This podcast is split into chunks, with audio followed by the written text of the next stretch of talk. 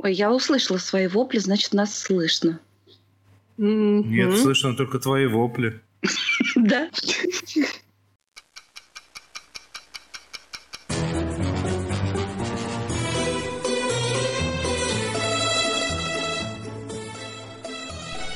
Сериальный час.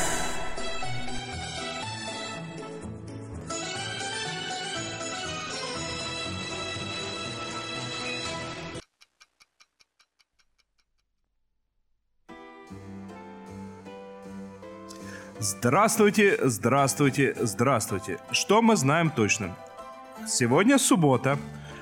Что мы знаем еще точно? То, что это канал сериального часа, значит, сейчас начнется что? Правильно. А начнет его кто? Правильно. А это будет Надя Сташина. Всем привет. Оля Бойко. Всем привет. И вот этот человек, который говорит такие удивительные вещи, это Денис Альшанов.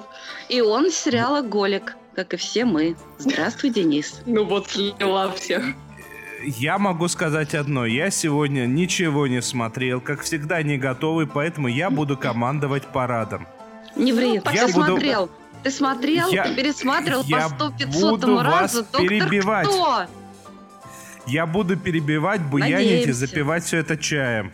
Надеюсь. Ну, ну что? А с чем у тебя чай? Между... Я не знаю, красный. Красный? С кровью. С вином, с вином, зачем? Сладкий, но mm-hmm. без вина. Я же говорю с кровью. Поехали. Поехали уже. Вы прям, я... Вот...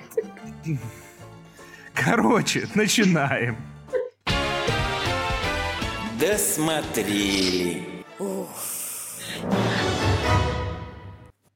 Ой, Что хорошо, мы успели начинаем. досмотреть, еще не начав? Еще не начав, ну не то чтобы не начав, а у нас а, еще в прошлый раз спрашивали про новый, про последний сезон карточного домика House of Cards, и я вот честно пообещала его посмотреть, высказаться на эту тему. Честно посмотрела. Э, Причем как-то я еще до просмотра видела много плохих на него отзывов, в том числе от наших слушателей.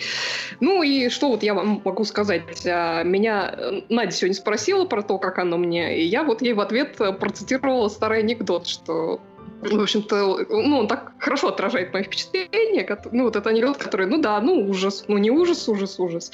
А, понимаете, Проблема с карточным домиком, собственно, в том, что сериал этот испортился уже очень давно. То есть э, я знаю, что некоторые вообще не смогли его смотреть изначально, как вот Денис, по-моему. А, а я тоже я... что-то... Я почему-то не вот... всмотрелась. Вот. Ну, да, но я говорю именно с точки зрения человека, которому первый сезон-то, в общем-то, ну, понравились. Вот. А, но сезон где-то, наверное, в четвертом все это как-то резко покатилось под горку, и уже четвертый а сезон а это я какой досмотр... был? Это был шестой. Вот. Угу. А, уже четвертый сезон я досматривала, честно говоря, усилием воли, а в предыдущем пятом, то бишь э, все стало совсем плохо, я его просто бросила после пяти серий. И сразу скажу, что к пятому сезону я так и не вернулась и, и не собираюсь его смотреть сразу начала смотреть шестой, более-менее так прочитала, что там в пятом происходит. Вот. А, и, и вот что касается шестого сезона, ну, во-первых, я его досмотрела до конца. Уже одно это для меня, в общем-то, прогресс по сравнению с пятым сезоном. Правда, mm-hmm. к счастью, в этом сезоне было всего 8 серий. Это как бы помогло отчасти. Но Э, как сказать, на самом деле, одной из моих таких главных претензий к карточному домику в прошлых сезонах, и я об этом говорила уже, причем еще до всех скандалов, вот главной моей претензией было то, что Кевин Спейси превратился в какую-то жуткую самопародию, карикатуру, и он какой-то момент уже ну, так отчаянно переигрывал, что мне как-то неловко даже на это смотреть было. Вот. И это, на самом деле, главная причина, по которой я бросил смотреть пятый сезон. Вот. С этой точки зрения его вот, отсутствие в последнем сезоне лично меня очень порадовало. Вот. Потому что, и об этом я тоже уже говорила, Робин Райт уже давно была и лучшим актером, и лучшим персонажем во всем этом сериале. Вот. Поэтому смотреть на Клэр Андервуд, которая наконец-то дорвалась до власти, до президентства ни много ни мало, вообще говоря, очень интересно. Вот. Вот. И надо сказать, что очень много аспектов вот этого президентства действительно ну, неплохо показаны. То есть и первая женщина-президента. Вот она такая умная, амбициозная, при этом бесконечно совершенно одинокая в этом сезоне, ненавидимая как народом, шлющим ей там несусветное количество угроз и оскорблений, так и внутри собственного правительства, которое считало, что как-то ей будет легко манипулировать, но, естественно, не тут-то было. Вот. И при этом плюющая на все это совершенно с высокой колокольни. А в качестве главных врагов оппонентов в этом сезоне Клэр достается влиятельное семейство, Шепард, эм, там брат и сестра Билла и Аннет, которые жаждут политического влияния и принятия нужных им законов. Вот, противостояние это тем интереснее, что у Клэр и Аннет подруги детства, и надо сказать, что Робин Райтс и Дайан Лейн отлично отыгрывают эту динамику, и, наверное, их совместные сцены едва ли не лучше, что есть в этом сезоне. Вот. А в чем проблема в этого сезона? Ну вот, если так одним словом, то в сценарии. То есть, ну, казалось бы, у вас есть офигительный Робин Райт с крутейшим и уже сложившимся персонажем. У вас есть прекрасная возможность прописать отличную историю про первую женщину-президента в Белом доме. Это же просто, я не знаю, подарок судьбы. Но нет, все это оказывается погребено под тенью Фрэнка Андервуда. Нет, ну я, конечно, понимаю, что им пришлось там чуть ли не коленки срочно переписывать сценарий по следам Они, наверное, злые и все такое. Вот, ну, наверное. Слушай, вот они пока ты... написали, а потом хоба, персонажа нет Да, главного. да, да, нет, и, и пришлось переписывать. Они, они не просто написали, они начали съемки, более того. Поэтому им все пришлось переписывать и переснимать. Слушай, ну, да, пока Денис, ты далеко ты хотел сказать? Пока ты далеко отсюда не ушла, у меня вот вопрос. Я неоднократно э, встречал вот эти вот высказывания, то, что как бы убрали персонажа, ну, убрали актера, и угу. э, там крики, ой, что Фрэнк, или как его, Фрэнк ведь, Фрэнк, да? Фрэнк. Угу. Да. Ой, что бы сделал Фрэнк, ой, Фрэнк то, ой, Фрэнк все. А не, не кажется ли тебе то, что, ну, вот, на мой взгляд, Кевин Спейси не столь великий и выдающийся актер, чтобы нельзя было его тупо заменить другим актером? Ну, как сказать, э, я считаю, что поскольку все равно этот сезон, я так понимаю, планировался как последним, менять его на кого-то, ну, бессмысленно было, вот на мой взгляд. Вот в Санта-Барбаре, откуда родом Робин Райт, там этих сиси было вообще, ну, минимум два, а то, по-моему, и три. Полежал немножко в коме, проснулся, хоба, уже другой. Новым человеком. А, а некоторых туда-обратно меняли. Ну да, Правда? но это не важно. Вот. По-моему, а, да. Ну, опять же, можно я вернусь все-таки к, к домику? Вот ага. э, повторюсь, что я, я все понимаю, там пришлось переписывать. А, и, в принципе, я понимаю, что тем того, может ли Клэр там выйти из тени Фрэнка и может ли ее президентство отмыться, что называется, от всех преступлений про Фрэнка, которых э, Клэр, ну, так или иначе, либо была замешана, либо была как минимум в курсе. Это вообще, на самом деле, неплохая тема. Но вот превращать вопрос, кто же убил Фрэнка Андервуда в главную интригу сезона, ну, это просто ну, мега ленивный какой-то сценарный ход, потому что если там в начале сезона ты еще как-то, возможно, ну, я а не знаю, вялый... Ну, там как бы сначала э, вроде как он э, умер э, своей смертью, но в какой-то момент э, начина... начинают да, начинают подозревать, что убили, и выясняется, что такие убили. Извините за спойлер, конечно. Слушай, ну если бы, если бы такое произошло на самом деле, то это бы тоже было бы, прям скажем, не последней темой. Ну, ты понимаешь, дело в том, что вот в начале сезона... Кого надо, того и убили. Поехали именно, дальше. именно. В том-то и дело, что... Нет, в начале сезона ты еще, может, как-то и интересуешься, хотя я так не очень интересовалась этой темой, то вот лично э, мне к концу сезона было совершенно пофиг. Вот, вот как раз из серии того, что ты говоришь, кого надо, того и убили, и, и слава богу. Ну вот нет, а, все это мусолили весь сезон, а под ну, конец... Это, и, это... Понимаешь? Ну проблема в том, что под конец, под конец это только это ему солили. Вот, то есть, как бы из-за этого э, вся концовка получилась очень смазанной, довольно нудной, что, в общем-то, обидно, потому как, ну, я а сказала, что в шанс... начале сезона... Да. А шанс помусолить что они упустили, по твоему мнению? Я сейчас к этому подойду. Э, э, дело в том, что вот мне просто как бы в начале и в середине сезона казалось, Можно что это я еще проржусь над, над формулировкой? Шанс помусолить что? Какие вы, какие вы. Вот. Ну да, я говорю, я повторюсь, что еще в середине сезона мне казалось, что еще может куда-то это вырулить, но вот нет. Вот все-таки они остались, э, зависли на этой теме. И вообще, что меня очень сильно обломало, так это то, что они решили в какой-то момент и Сквер сделать Фрэнка в юбке. Это вообще большая ошибка, я считаю, особенно mm-hmm. учитывая, что хороший кусок сезона как раз был посвящен э, прошлому Клэр и, и тому, почему она стала тем, кем стала. И потом все это берется и перечеркивается. То есть э, в первой, по-моему, там серии сезона есть шикарнейшая сцена с птичкой. Э, те, кто видел, знают. И вот она прекрасно сделана, она держит тебя в напряжении, там Робин Райт ее шикарно отыгрывает. И эта сцена тебя вообще настраивает на то, что они могут сделать что-то оригинальное с этим персонажем. А потом тебя приводят вот к беспомощной, бестолковой совершенно сцене в концовке, и ты себя чувствуешь ну, просто обманутым, потому что вот это обещание из первой серии оказалось совершенно какой-то фальшивкой. Вот, ну, видимо, говоря... потом переписали как бы э, сценарий, просто заменив имя, поэтому, наверное, так ну, получилось. Не знаю, не знаю. И я уж не говорю о том, что в конце столько всего оставили повисшим в воздухе, что просто безобразие. То есть вот эта финальная серия, серия она от силы тянет там на финал середины сезона, ну уж точно никак не на финал сериала, который, можно сказать, когда-то был главным флагманом Netflix и пионером такой модели марафонного просмотра семена, э, сериалов. Это, конечно, очень обидно. Вот.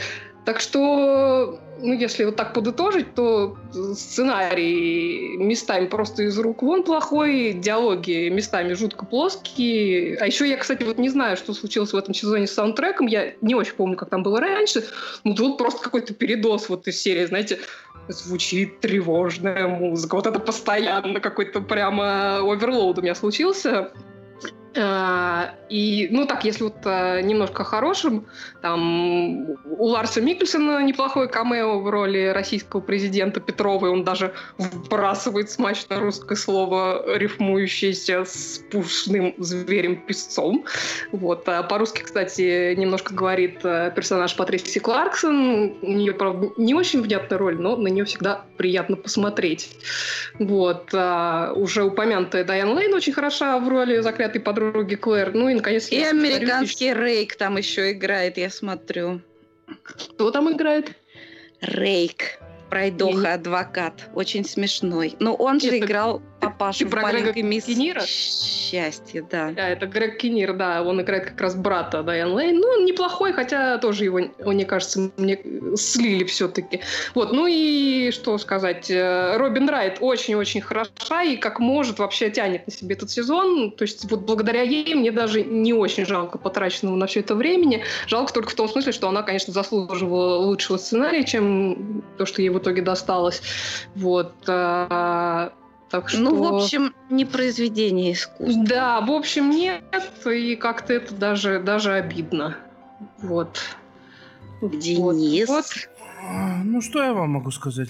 Никакое это не произведение, а Содом с Гаморой. Разве их две? Вроде одна. Чего одна? Одна Гамора. Вот, вот, вот примерно так все и было. Одна Гамора, да. Ну, ну хорошо. И Леша с ним. Давайте про что-нибудь более другое поговорим. Кто о чем? Заводи про свои платьички. Кто о чем? А я тут про барабанщицу опять. Точнее, я даже про двух барабанщиц хочу сегодня вам рассказать. А, дело в том, что я давно, вот как только начался сериал «Маленькая барабанщица», я подумала, надо мне, значит, посмотреть кино. Ну, потому что это быстрее, чем прочитать книжку, потому что мне было безумно любопытно, что там дальше. Но ну, меня останавливал муж, говорил, нет, ну это же спойлер, мы будем знать, нам будет неинтересно. Ну, в общем, после третьей серии сериала «Маленькая барабанщица» я не удержалась и посмотрела таки фильм, о чем абсолютно не жалею. Сейчас мне смотреть будет даже интереснее. Объясню почему.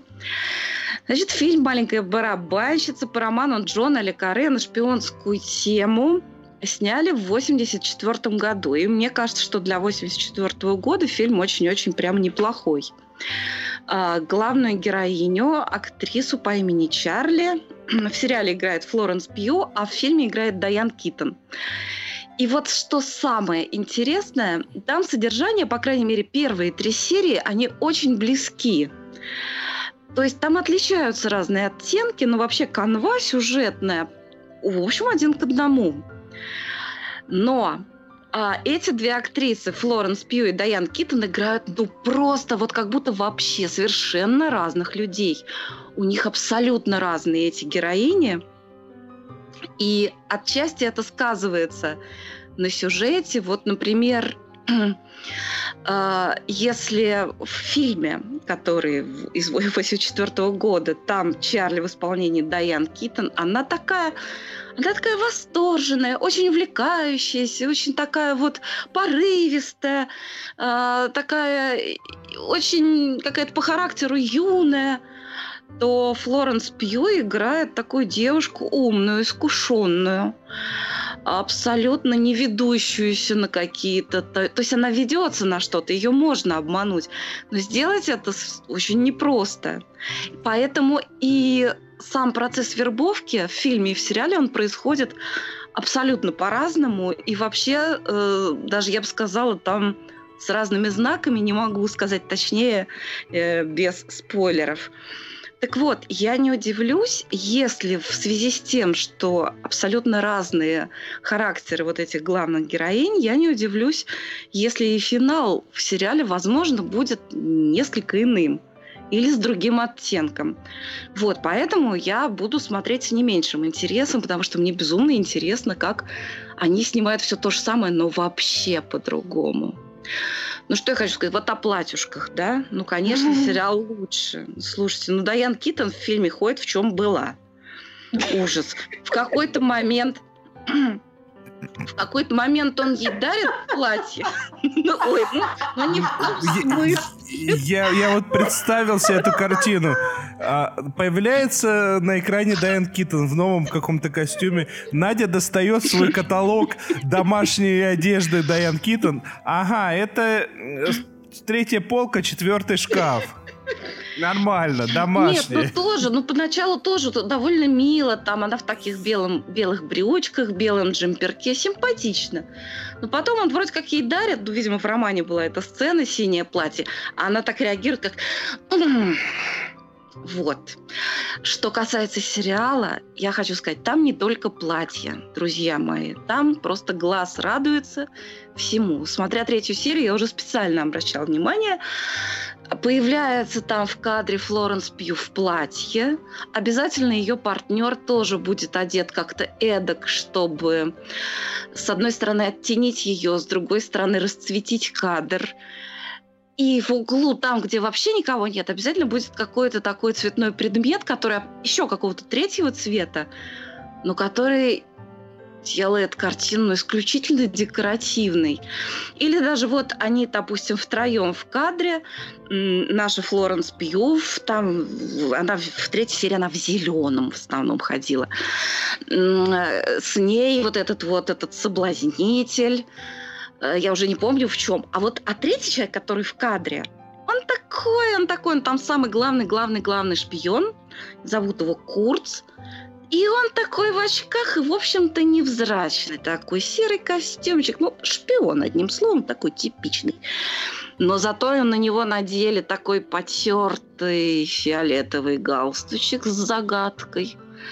И поскольку все-таки угол там, где он в галстучке, он не такой яркий, там какую-нибудь трубу оранжевую, допустим, запилили. Я прям чувствую, как художник или там оператор говорит, вот эту трубу покрасьте мне, значит, в рыжий Ой, цвет. оранжевый с фиолетовым-то, ух, вырви глаз. Нет, не вырви глаз. Это все очень-очень-очень вкусно и здорово сделано. Прямо, друзья мои, обязательно посмотрите, это очень-очень красиво. Так вот, а, что касается еще героев. Слушай, извини, пожалуйста, а? тебя перебью. Тут от, от Лео гениальный совершенно комментарий. Должна появляться реклама магазинов платьев, платья над головой героев. Это можно купить там. Я считаю, это прекрасная идея. Слушайте, ну я не, не удивлюсь, если потом, по, по, по, или даже сейчас, может, в каких-нибудь интервью они скажут, какой модельер шил э, платье для Флоренс Пью. Она исключительно элегантная в этом фильме. Учитывая, что у нее абсолютно не модельная фигура, у нее такая красивая, нормальная женская фигура. Но она в этих платьях такая красотка, такая соблазнительная, что любая вообще худышка будет плакать в сторонке. Вот. Ой, я прям вся разволновалась. Ну, фигурка я еще- хорошая, чего не волнуйся. Сейчас я буду сейчас про мужиков рассказывать. Я вообще не знаю. Просто У- вот На данный момент у меня подозрение, что это у нас сейчас подкаст превратился в что-то среднее между модным приговором и как там геи спасают натуралов, как это называлось, Соль? Гей, гей глаза, глазами натурала. Нет, наоборот, натурал Да. глазами гея. Не-не-не, сейчас мы, который... не про геев. Давайте сейчас поговорим про соблазнителя. Опять же, тут у меня Одно другому мешает. вот этот самый Джозеф, который ее вербует, нехороший, двуличный, но сексапильный тип. А, в сериале его играет Александр Скарсгард. Конечно, он вот так вроде посмотришь, такое достаточно простое лицо. Он как глянет, все, отпад Петрович, я встретил вас и все. Вот. А в фильме его играет э, актер по имени Йорга Ваярис. Да? Вот кого вы думаете увидеть с таким именем? Кажется, что чем-то таким отдает прибалтийским. А на самом деле это вылитый молодой Вахтанг Кикабидзе. Я потом... Вот этот усатый. Это усатый, да, вот это он ее соблазняет. И надо сказать, он значительно проще по характеру и такой он, ну такой вот, ну да, вот просто он такой красивый, Кикабидзе, ну да, де- девушки его любят, но он не применяет какие-то прям такие вот дьявольские штучки, как Александр Скарсгард своими вот этими глазами-льдинками. Вот. Но весь такой дьявольский, э, как это сказать, вся дьявольская харизма в фильме ушла к персонажу, вот этому главному шпиону Курцу, который, если в сериале он такой более-менее, ну, просто в очочках, в кудрявый, вот этот самый галстук, а в фильме его играет Клаус Кински. И он там абсолютно... Демонический. О, демонический, просто вообще он эту демоничность даже вообще не сдерживает ни капельки. Ну и совсем уже, так сказать, напоследок скажу, что теат- Алла, театрального друга нашей героини, э, в сериале играет Макс Айронс, который сын Джереми Айронса. И мы его видели в главной роли в сериале «Белая королева». А в фильме его играет молоденький, хорошенький Билл Найи. Он там такой прелесть. Мимими, ну просто такое чудо, такой Билл прямо- Най, когда был молоденьким.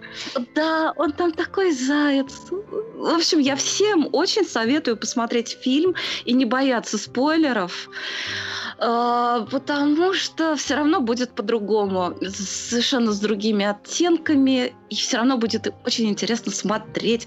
Напомню, что сериал называется «Маленькая барабанщица», и фильм так называется «Маленькая барабанщица» «The Little Drama Girl».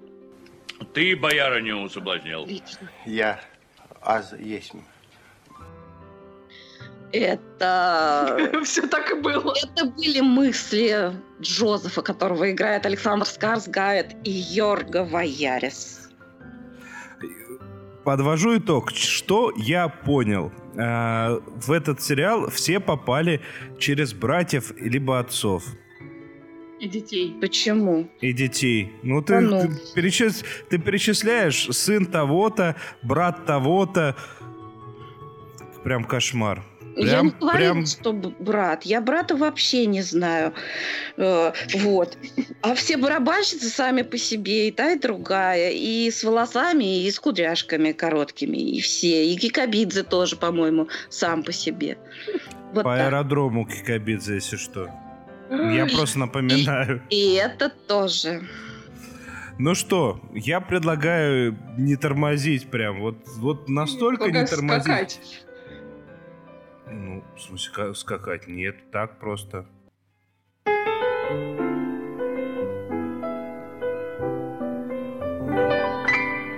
А дубы-колдуны что-то шепчут в тумане, У поганых болот чьи-то тени встают.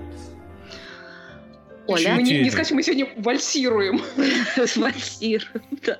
А Мы вальсируем мы, собственно, потому что я продолжаю быть сериальным жирафом э, в этот раз благодаря Наде Сташиной, которая меня тут давеча отругала очень за то, что я игнорирую ее рекомендации.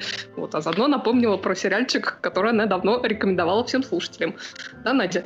Да, мы хотим сегодня с Олей вальсировать вокруг красных дубов.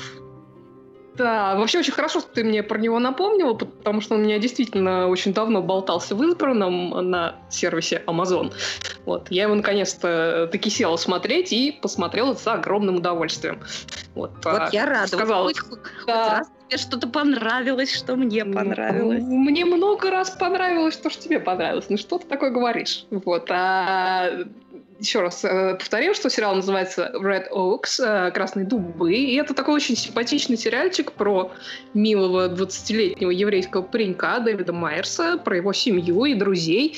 Действие этого сериала происходит в середине 1980-х годов. А Red Oaks, э, то бишь Красные дубы, это название загородного клуба в Нью-Джерси, где Дэвид подрабатывает помощником тренера по теннису. Работает он там в летние месяцы после первого курса университета и делает это к некоторому неудовольствию своих родителей, и особенно отца, который вообще жаждет, чтобы Дэвид, как правильный еврейский мальчик, взялся за ум, проявил больше энтузиазма в изучении бухучета, поскольку это вообще такая очень правильная, разумная профессия, да и продолжение семейной традиции, поскольку папа у нас там тоже бухгалтер. Вот. А Дэвид этот самый бухучет приснился вообще в красном страшном сне и, В красном и вообще сне. в красном сне, красные дубы, красный сон, все. В красном, А- в красном сне про курточный домик. Да, вот. Вообще он, Дэвид, как-то по жизни не очень-то знает, чем хочет заниматься. Он такой немножко потерянный птенчик, э, увлекается кино, обожает там французскую новую волну, теннис опять же любит. Вот. Еще у него девушка-красавица, которая в том же клубе работает, э, инструктором по аэробике. Это довольно удивительный союз, потому как Дэвид э, совершенно не знает, чего он хочет по жизни, а эта его девушка, Карен, она вот так уже все распланировала, вот у нее там все по полочкам, семья, дети, все дела. Вот, и это Дэвида, конечно, с его нерешительностью очень сильно пугает, а тут еще на горизонте появляется другая загадочная красавица, дочка как раз президента этого самого клуба, где работает герой, Одна Вот. блондинка, другая, а другая брюнетка. брюнетка, Но одна трудно выбрать. краше. Да, Да. вот. В общем, это Одна такая, очень- правильная, другая такая неправильная. Ой, все Да, такое всё такое вкусненькое. вкусное. Да. Вот. Ну, это так- а, да. Я для него открою словарь русского языка. Про миксуитет. Нет. Да нет там Микс- ничего такого. Ну, не важно. Там ничего А, такого нет. Нет, Там он как ничего раз... такого нет. Он так На вполне да. такой, э, достаточно целомудренный, надо сказать, для Да, ну вообще это своего такая очень, и круга, да. Очень, милая история, на самом деле, о взрослении, о, там, о поиске своего места, б- пути в жизни. Вот. Причем это не только касается самого Дэвида, но и большинства персонажей, которые так или иначе с ним связаны, или, Более или того, с, тем- это- с этим самым клубом э, связаны. Вот Это там и не только юных персонажей, но и Да, да, да, взрослых. У всех абсолютно. любовь, Даже- у всех поиск, у всех жизнь. Да, отношения, разочарования, радости. Вот. И все это мне очень понравилось, потому что все рассказано с таким мягким еврейским, по большей части, юмором, с иронией. Вот. И вообще очень симпатичные там все практически персонажи. И вот этот лучший друг Дэвида, такой умница, но раздолбай и такой слегка тюфяк, который там влюблен в очень красивую девушку, которая, естественно, его не замечает. Вот. И очень трагикомичный персонаж, а, вот, непосредственный начальник Дэвида, который главный тренер по теннису. И вот он Миллионер. ищет лучшие... ж- Нет, А, главный, и- главный а, тренер. да-да. Он теннисный очень он тренер. похож на Дениса внешне очень. Я бы не сказала, что он на Дениса похож. Сочувствую. Нет, он он так- нет, он красавец, он очень представительный, он, и он так умеет себя Тогда подать, не похож. и умеет Да. жить, и такой весь Ну, из себя. Да, но он такой при этом действительно трагикомичный, потому что он все Он ищет лучше жизни, но, но никак вот фортуну за хвост не поймает. Вот, и при этом как бы э, Дэвида э, учит жизни такой, как старший товарищ, хотя сам-то, в общем-то, тоже э, довольно молодой и не слишком-то состоявшийся. Вот. Отлично еще парочка... Состоявшийся. Но жизни он может научить вообще кого хочешь. Нет, Да, ну он внешне этот герой похож, правда. Правда, Денис, ты похож. Ну, Не знаю. В смысле, правда? Вот, отлично. Там еще парочка, э, президент клуба, его жена, кстати, жену, на минуточку, Джина Гершон играет. Вот, это родители как раз э, Скай, вот этой девушки, в которой таки влюбляется наш главный герой. Но вообще мне больше всего понравились родители Дэвида, которые там изначально кажутся такой карикатурно-стереотипной парочкой, которая живет как кошка с собакой, но они совершенно прекрасно раскрываются по ходу сериала, и мама там и вовсе играет Дженнифер Грей, которую, конечно, мы все знаем по фильму «Грязные танцы», Тут она милейшая совершенно. И папаша там такой тоже угарный. Меня, знаешь, какая серия развеселила? Она такая немножко абсурдная, там, где папа с сыном выпивают какой-то странный японский виски и, и временно местами меняются. То есть это там такой сюжет прямиком из, э, из Freaky Friday, то бишь Чумовая пятница, по-моему, этот фильм называется по-русски. Вот. Но там так классно эти оба актера играют, э, особенно молодой, что удивительно, просто здорово. Вот. А прекрасная серия, про которую ты уже рассказывала, когда родители Дэвида попадают на гейскую вечеринку, причем папаш там совершенно не прочухивают, куда попал, тут же там заводит этого брутального приятеля, с которым они, кстати, потом всю дорогу жить дружат на минуточку. Вот. Вообще родители совершенно прекрасные, с неожиданным таким чудесным развитием обоих персонажей. Вот. Ну, как-то, мне кажется, все содержание совершенно смысла нет пересказывать. Э, лучше действительно посмотреть, э, потому что действительно, ну, как бы милейший сериал, и тебе еще раз спасибо за рекомендацию и за напоминание особенно. Вот. А что еще? А, ну, добавим, что в нем три сезона, 26 серий всего, по 20 минут. Так что посмотрите, не пожалейте. Да, Я думаю, что... На одном дыхании очень быстро. И вполне сгодится как сериал антидепрессант. О, вполне, да. Вот. То есть на 60, на 60 серий длиннее, чем Black Books. А, Настя пишет, э, что он, видимо, она имеет в виду как раз вот этого начальника Дэвида, он на профессора похож из бумажного дома. Ну, вот немножко. свои ассоциации. Может быть, может быть. Меня пара, кстати, вот эта, которая миллионер и его жена, которые родители Ой, они Sky. прекрасны. Они мне тоже очень нравятся, и тоже вся эта история. Вот ждешь каких-то стереотипов. Вот он такой богатый, заносчивый, а жена такая вся значит, с подтяжками, там, с, брули... с бру... бриллиантами. Но нет, это тоже история про любовь на самом деле, про mm-hmm. очень трогательные mm-hmm. отношения. Да, да, да. Я согласна. Ну, вообще, все прекрасно. Там и мелкие какие-то персонажи есть, очень э, симпатичный. Этот, например, старикашка, который в клубе там завсегдатый, который Да-да-да. в какой-то момент этого приятеля Дэвида учит коктейли делать. И этот ему делает коктейль, он так, фу, что ты мне тут налил какую-то гадость. Да, там очень-очень много в каждой серии каких-то очень милых и добрых просто зарисовок жизненных. Угу. Ну, что я могу сказать? За алкоголь! Причину и решение всех жизненных проблем. Я, подозр... я позываю от чего-то такого, где э, всем явно хорошо, мы должны будем, ну как должны, мы просто возьмем и перейдем э, к тому, где плохо, может не всем, может только кому-то, я не знаю, нам сейчас расскажут, мы готовы морально? Готовы. Слушаем.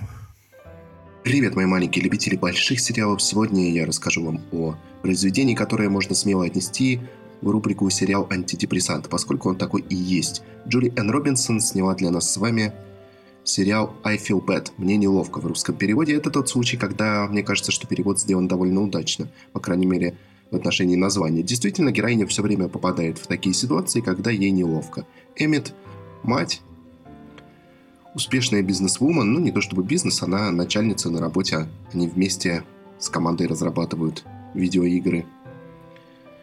Она везде вроде бы успешна, как я уже сказал, и в семейной жизни все неплохо, и на работе, и, в общем-то, она может служить даже в какой-то мере примером современной успешной женщины, вот только она везде немножечко не, как она сама признает, не попадает, не успевает, и в этом и состоит соль данного сериала, Эммет окружена по закону жанра такими же фриками, как и она сама. На работе это немного фриковатые ее коллеги, дома это мама, папа, которые живут с ней, ее мужем и детьми, да и, в общем, муж и дети также недалеко ушли от семейных традиций, если можно так выразиться. В целом, э, сериал не напряжный, это сериал э, переключатель, сериал для вечера или для обеденного перерыва, если вы работаете дома или у вас на работе есть блаженная возможность посмотреть в обед недлинную серию около 20 минут. Шуток на такую серию нам выдают даже, может быть, несколько больше, чем Э, следовало бы. Шутки буквально нарезает одна на другую, и это заставляет несколько волноваться за данный сериал, поскольку хороших шуток много придумать достаточно сложно. Удастся ли авторам держать этот темп на протяжении всех 10 серий, я не уверен. Но пока я просмотрел ровно половину, и они еще не сдулись, что уже неплохо. Можно поставить пятерку э, Джулиан Робинсон и всей ее э, команде. Ну что ж, поблагодарим канал NBC за такую редкую возможность э, переключиться на что-то позитивное и положительное. Может быть, это не самые умные шутки, что вы слышали в своей жизни. Может быть, они не заставят вас задуматься над какими-то глобальными вопросами. Но, повторюсь, со своей ролью сериала антидепрессанта, сериала переключателя, I Feel Bad, мне неловко, справляется вполне. Поэтому я с легким сердцем советую вам посмотреть его и сделать собственные выводы. Это... Спасибо, Лео, за рекомендации. Да, вы слышали голос Лео, это была уже наша рубрика «Письма в редакцию», но Денис Альшанов потерял пассатижи, и поэтому не смог включить заставочку к этой рубрике, но тем не менее... А, тем не менее, мы любим его не за это. Мы его любим за то, что он смотрит хорошие сериалы, и нам рекомендует хорошие сериалы. Я тут по рекомендации Дениса посмотрела первую серию сериала «Киддинг. Шучу» с Джимом Керри.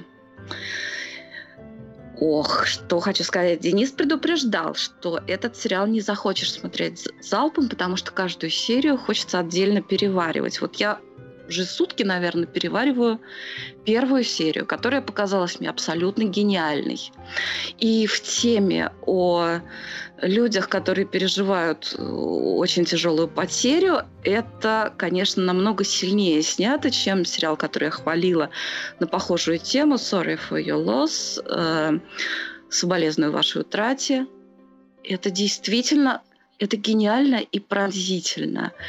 Герой э, работает ведущим детского шоу, и он такой, он весь вот как, как положено такому человеку, он, он, собственно, и в жизни такой, он транслирует доброту, вот у него глаза светятся чем-то таким добрым и милым, но при этом вот в каждом кадре видно, в душе он рыдает на взрыв. Как и он переключается. это... Обратила внимание, как он переключается между эмоциями? Да, да. И, и он при этом особо ничего может не говорить. Вот там много каких-то сцен, где он молчит и что-то просто делает. И нам показаны все оттенки его горя. Джим Керри гений. Его уже номинировали, номинировали на что-нибудь за эту роль? Да пока еще не успели. Нет, пока. Ну, мы ждем, мы ждем номинации на Золотой глобус. Я думаю, там его не обойдут. Слушайте, он на меня произвел впечатление. Вот сейчас вы поймете, как, как меня пронял этот сериал. Мне кажется, что он тут сыграл намного круче, чем Камбербэтч в Патрике Мелроузе. Ого! Ох, какой я комментал. Вот это похвала! Да. Ничего себе! Ох. Ну, ну, это неудивительно, потому что Камбербэтч никогда не умел так шутить. А тут э, роль важна тем, что вот эти вот переходы быстрые. То, тут важно и то, что он комик, и то, что он драматический актер. И вот это вот все вместе, конечно, тут прям... Камбербич хороший, э, тот самый комедийный актер тоже. Он с большим очень диапазоном. Но здесь я такого никогда не видел ни у одного актера. Это уникальная совершенно работа. Я обязательно буду смотреть дальше, но каждый раз мне нужно будет набраться душевных сил, чтобы включить этот сериал. Я просто под огромным впечатлением. Mm-hmm. А, почитаем еще письма в редакцию. На эту тему Алан Берри нам написал. Э, телевизионный тренд на жизнь после потери близких набрал обороты. Досмотрел сразу несколько шоу на заданную тему.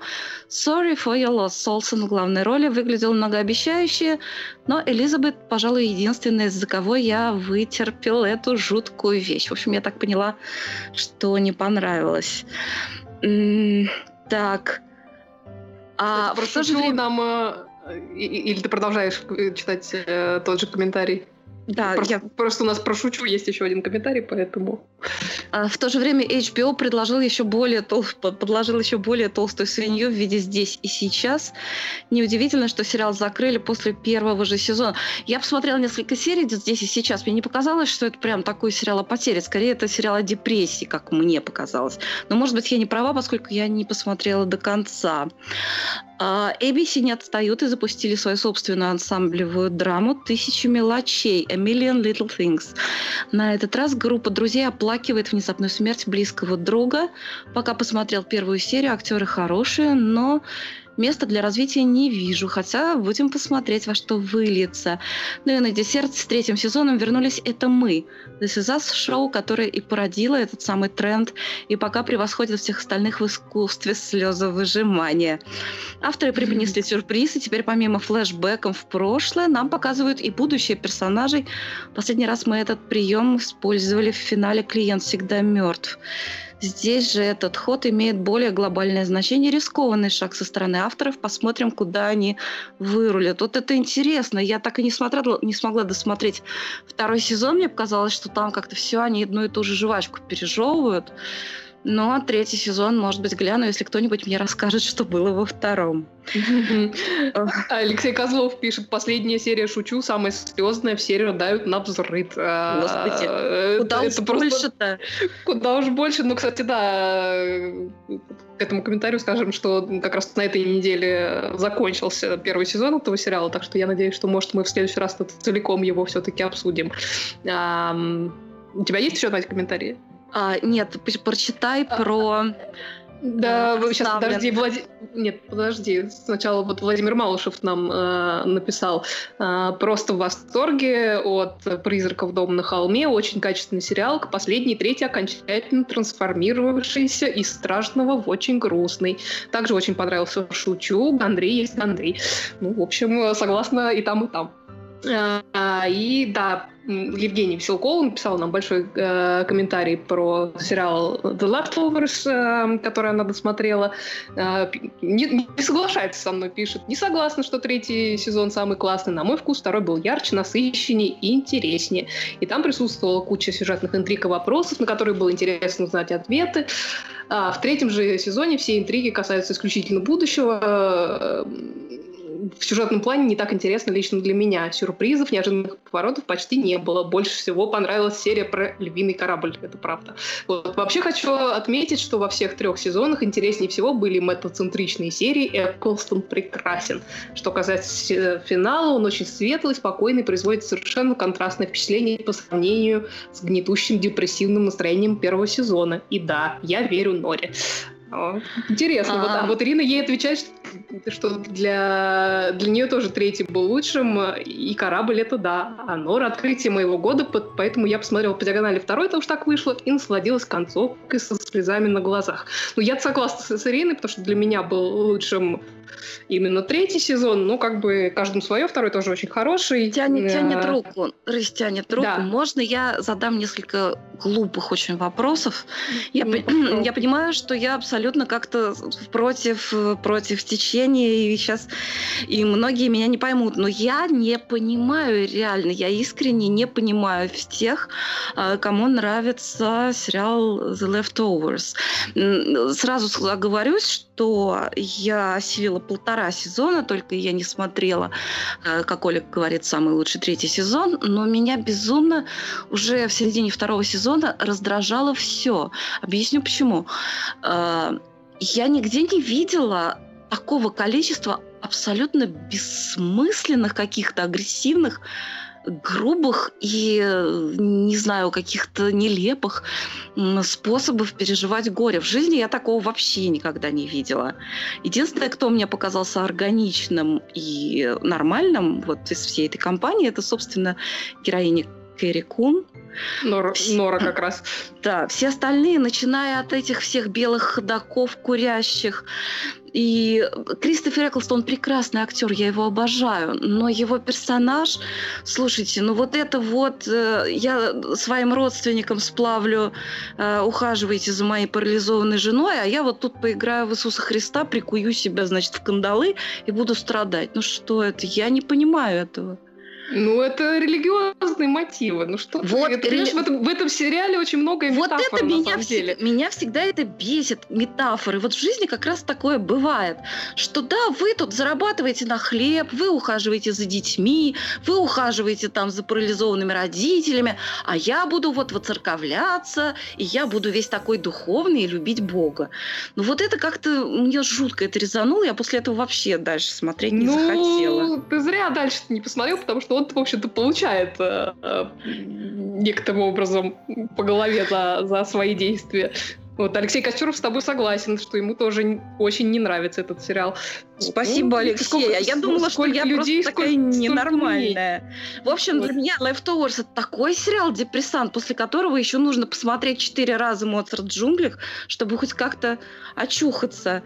Кстати, про Моцарт в джунглях после, после того, как я пост опубликовала на Эхе Москвы, э, написала Марианна Мухина, и мне очень приятно. Под впечатлением от блога Надя Сташина о Моцарте в джунглях пересматриваю сериал, нахожу в нем много нового и привлекательного хочу сказать, да, его Моцарта нужно смотреть минимум два раза. Ну, я его уже посмотрела, не знаю, раз восемь, не знаю, так в разном порядке. А, но второй раз, когда смотришь, он прямо как будто открывает прям какое-то еще вот третье измерение, этот самый Моцарт. И Наталья Воробьева очень трогательно написала комментарий, про Моцарта. А мне этот сериал дорог тем, что я очень люблю классическую музыку, оперу, и в этом году посчастливилось столько всего прекрасного послушать.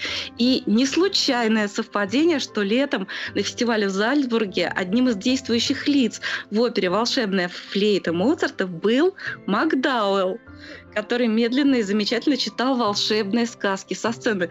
Э, для тех, кто не смотрел, поясню, что Малкольм Макдауэлл в сериале «Моцарт в джунглях» играет такого заслуженного седовласого э, дирижера. Да, я как-то вот э, так и не, не смогла этот сериал досмотреть, честно говоря, потому что вот последний сезон, который я посмотрела, был после того, как оттуда у- убрали Монику Белучи, он был, стал совсем уж посредственным. Ну что, сейчас мы с тобой подеремся. Не будем устраивать эль-скандаль при посторонних. Ну, постараемся, постараемся. Ну, мы постараемся. Ну, как-то, ты знаешь, ну, ну там просто очень, очень неинтересная главная героиня. Для меня как-то совершенно мне не хочется ей сопереживать. То есть в этом сериале есть очень много чего хорошего, интересного. Она там но... не главная героиня. Она там, персонажи, она там, она там как а, персонаж. Она там point of view. Интересная. Она там, она там point of view. Вот, вот, вот, вот это не мой point of view, к сожалению к сожалению. Вот, вот поэтому как на, на последний сезон мне не хватило. Этой point of view. Ну ладно, все, отомстила мне за своих оставленных. Давайте Нет, дальше. Нет, отомстила, что уж там. Давай, Оля, расскажи, что там за такая история э, с самим Дугласом? Прям да, тоже, не вчера, побоюсь этого слова. Вчера на Netflix вышел первый сезон сериала под названием The Kaminsky Method, метод Камински, и вот это очередной сериал, продолжающий тенденцию миграции звезд большого кино на телеэкраны, потому что на сей раз в главных ролях отметились у нас два скороносца, Майкл Дуглас и Алан Аркин. Вот, а делать сериал этот Чак Лори, создатель теории большого взрыва, например. Вот, и тут, кстати, к теории большого взрыва есть отсылка. Так это комедия? В первой же серии. Не совсем это комедия. Тут э, Майкл Дуглас играет э, Сэнди Камински, вот как раз того самого Камински из названия, в прошлом актера, а ныне преподаватель актерского мастерства. А Алан Аркин играет его лучшего друга и агента Нормана. Вот, а Сэнди такой э, трижды разведенный, у него взрослая дочь, и он такой ну, такой старый плейбой, вечно встречается с какими-то молоденькими девицами, за что Норман над ним там все время подтрунивает. Но вот как раз в первой серии э, этого сериала он в какой-то веке оказывается на свидании с одной из своих э, учениц, которая ему, прям таки скажем, больше подходит по возрасту, хотя все равно она его лет на 17, наверное, моложе, так что хоть и прогресс, но с большими оговорками, но это ладно. Вот. А Норман, он наоборот был счастлив очень женат 46 лет на прекраснейшей женщине, но вот чуть ли, я не помню, то ли в первой, то ли во второй серии, извините за спойлер, она умирает от рака. Вот. Играет, кстати, жену прекрасная э, Сьюзен Салливан. Для тех, кто смотрел сериал «Касл», она там играла Марту Роджерс, эксцентричную мамашу Рика Касла. Вот. И смерть ее, естественно, такая тяжелая потеря для Нормана, и для Сэнди, но она приводит к одним из таких самых веселых и светлых похорон, которые я видела вообще в сериалах. Дело в том, что Айлин, вот так звали эту покойную жену Нормана, она оставила очень подробные инструкции о том, каким, дол- каким должны быть ее похороны.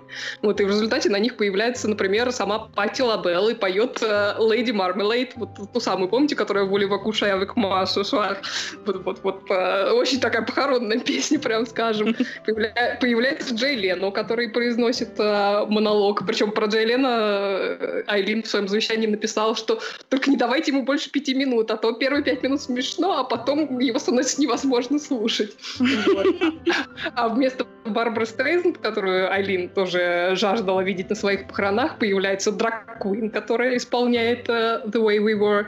Вот, тоже э, замечательный момент. Вот. И до кучи в разгар похорон в зал в буквальном таки смысле вваливается дочка Нормана и Айлин, имеющая большую проблему, прям так, скажем, с разнообразными таблетками. Вот, а играет дочку Лизы Эдлстин. Вот, так что... Mm-hmm. Я, честно говоря, не знаю, как лучше определить жанр этого сериала. То есть подается он как а-ля ситком, но это скорее такая лирическая комедия, наверное. Ой, про я дружбу. хочу. Да, про жизнь, про смерть, а это... про, а... про старение. А да. это антидепрессант?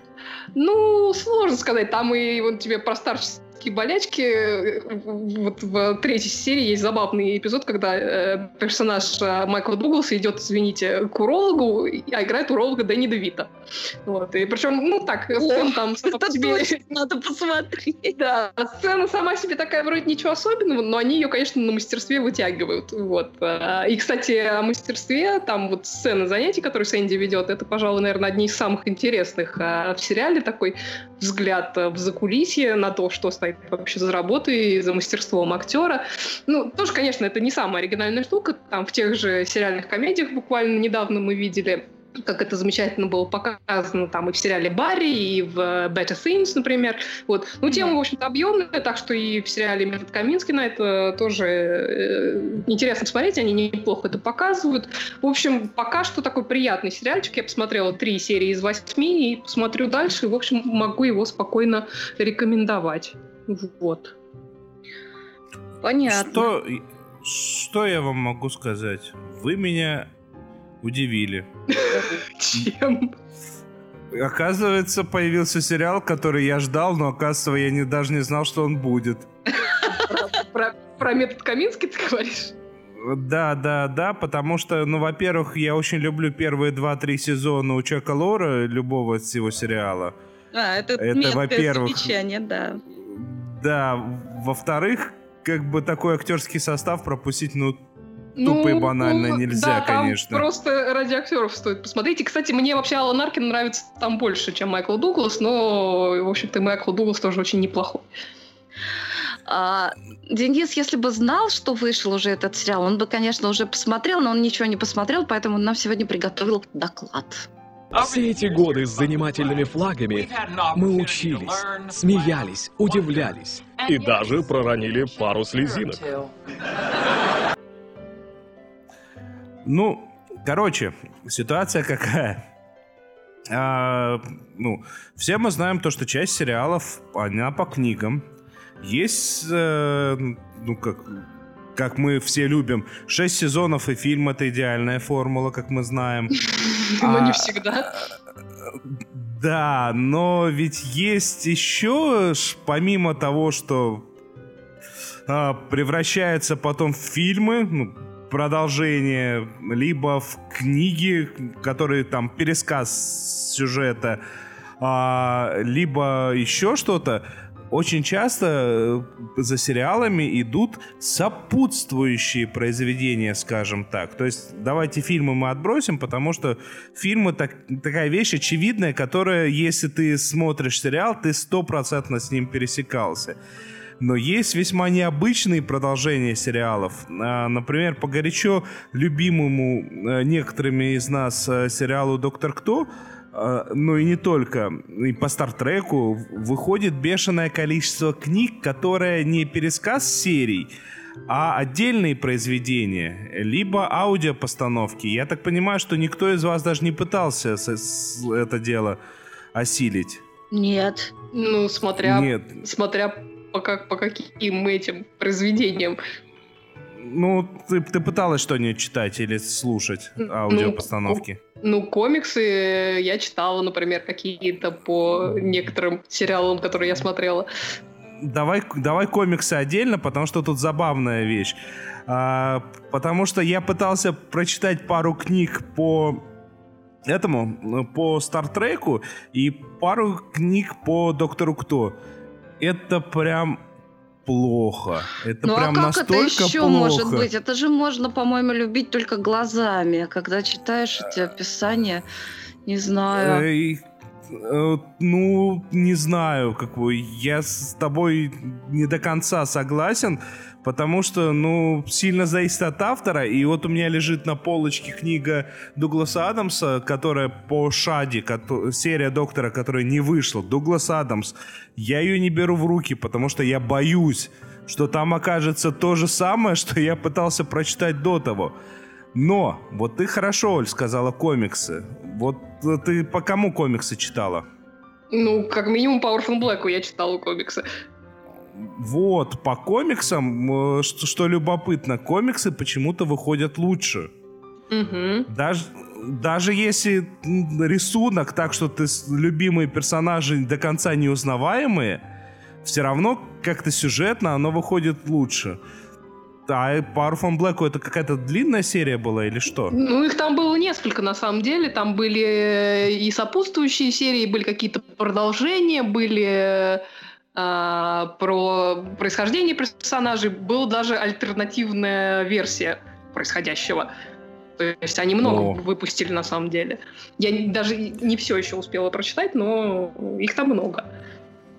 Вот, видите, то есть э, все, кто так же, как некоторые из нас любят Orphan Black, все, кто желает вернуться в этот мир, имеют прекрасную вас, возможность да, в, виде, в, в виде комиксов. Знать, э, специально для тебя комиксы это не только для детей.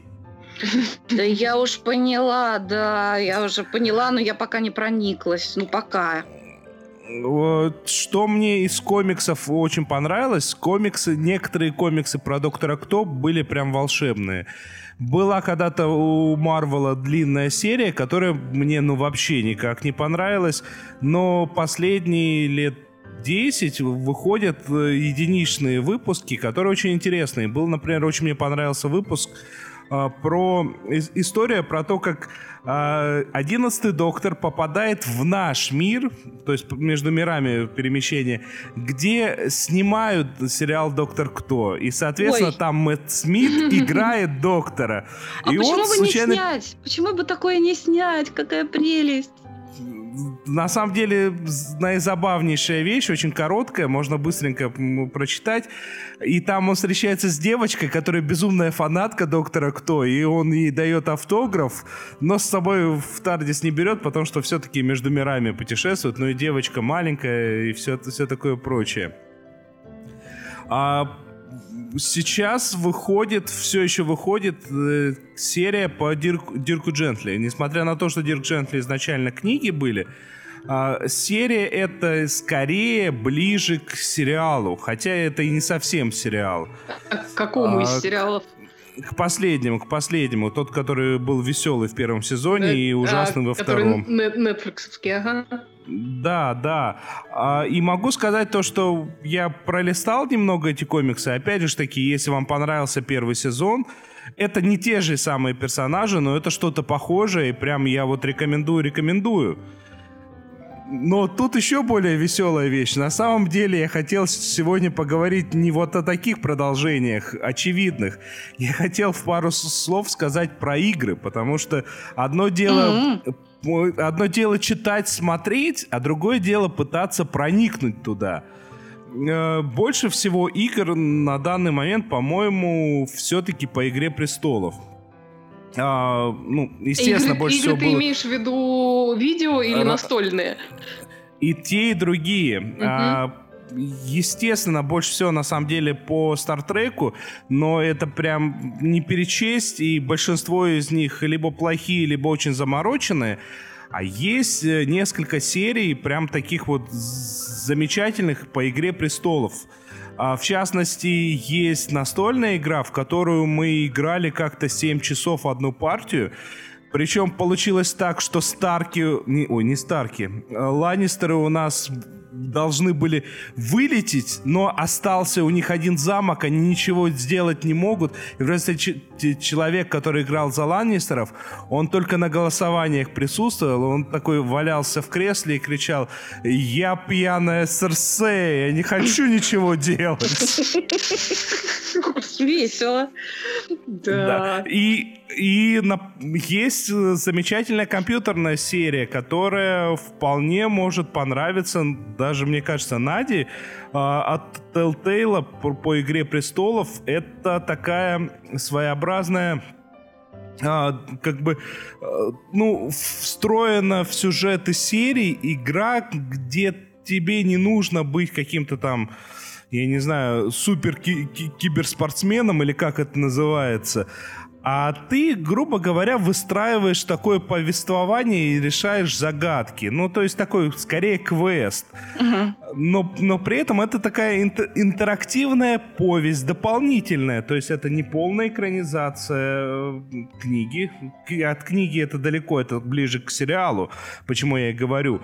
А, во-первых. Во-вторых, как бы и не то, что было в сериале. То есть это какие-то такие вот промежуточные моменты, которые в, в сериале как бы упущены. И ты вот прям, ну вот ты мало того, что хочешь вернуться в этот мир еще раз, ты можешь им поуправлять вот прям вот прям супер-супер-супер, на мой взгляд.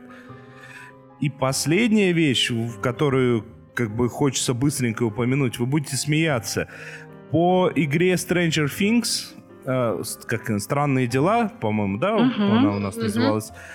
Вышла в момент выхода самого сериала игра для телефонов, для э, планшетов, для телефонов, э, которая называется точно так же, и она была сделана в стилистике 8-битной, ну то есть вот ну, сериальчик весь про 80-е, и стилистически он то, то, тоже в духе тех самых игр из 80-х. Я вам могу сказать то, что я в сериал так не залипал, как я залипал в эту игру. Это такое приключение. В конечном итоге ты спасаешь одиннадцатую. Потом ты, вы там понимаете, что происходит. Вы боретесь с боссом. И это увлекательная головоломка, приключение на твоем телефоне. И я реально, по-моему, я сел с утра, и пока до конца не прошел, я не вставал. И это все на твоем телефоне. Вот, я, по-моему, вспомнил все. На, ну еще было Клюэда по Доктору Кто. И Клюэда это такая традиционная игра, где нужно угадать, кто где чем убил и такая детективная головоломка. Угу. Только там по доктору кто? Обычно там всякие садовники и всякими этими разводными ключами, а тут докторы кто? Денис, у меня такое ощущение, что вот такая штука у нас лежит дома на английском языке. У меня дочка притащила такую игру из Англии, здоровая такая коробка с карточками. А мы про нее забыли, потому что там надо разбираться, как играть. Нам нужно тебя позвать и сразиться. Вот. Ну, если это... Э, по Доктору Кто, кстати, было несколько игр. Я вот э, видел одну более сложную с карточками, да, и Клюэда достаточно простая, но традиционная. И я все тоже себе планирую дозаказать, но как бы руки не доходят, к сожалению, пока.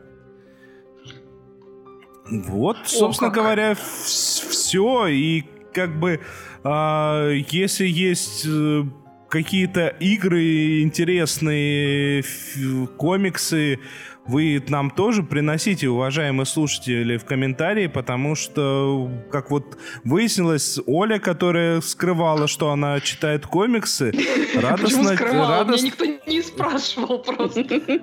Оказывается, Ты радостно втихаря от, на...